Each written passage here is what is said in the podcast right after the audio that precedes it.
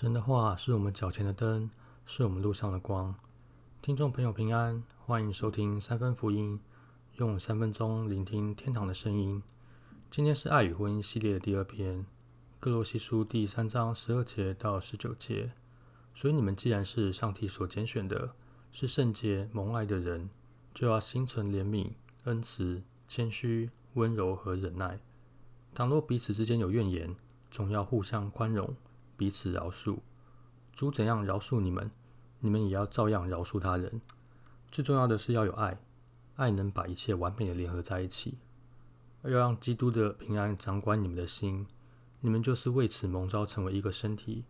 要长存感恩的心，要将基督的话丰丰富富的存在心里，用各样的智慧彼此教导，互相劝诫，以感恩的心用诗篇、圣乐、灵歌颂赞上帝。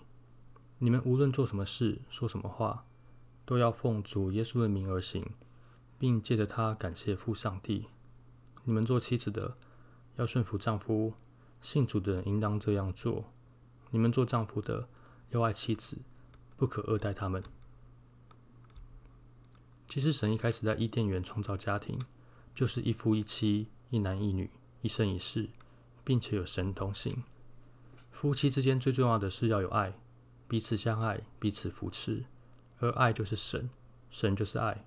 我们来自不一样的家庭，不一样的个性，不一样的经验，也会有不一样的专长跟缺点，所以我们对同一件事情会有不一样的看法，难免都需要时间来磨合。